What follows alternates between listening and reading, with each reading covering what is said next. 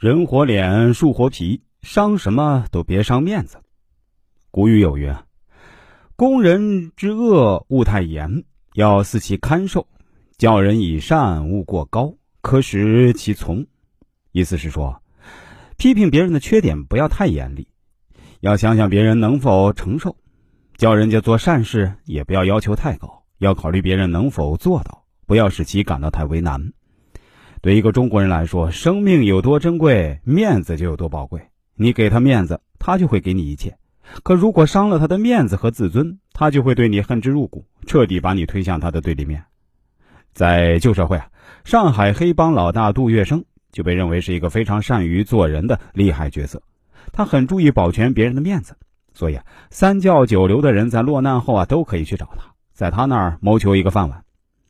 杜月笙曾经说呀：“人生有三碗面最难吃，分别是体面、场面、情面。能吃透这三碗面的人，必定受益无穷。”再跟大家讲述这样一个故事吧：一个十七岁的女孩，好不容易在高级珠宝店找到了当售货员的机会。在圣诞节这一天呢，店里来了一个中年男人，穿着破旧，满脸悲伤，眼睛一直盯着那些高级首饰，似乎非常想买一个回去。这时候啊，这女孩接了一个电话。在期间呢，不小心把一个碟子碰掉了，而那六枚钻戒啊也掉在了地上。他慌张的去捡，但发现只剩下了五枚。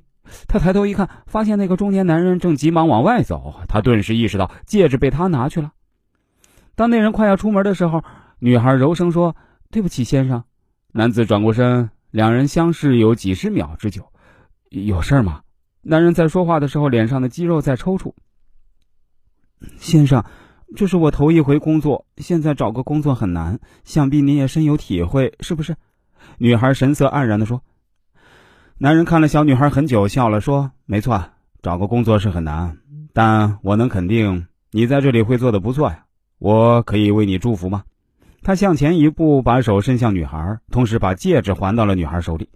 谢谢您的祝福，也祝您好运。女孩说。女孩因为给了男人一个台阶儿，也使他全身而退，从而保住了这枚戒指，也保住了自己的工作。就这样，让一起盗窃案轻松化解。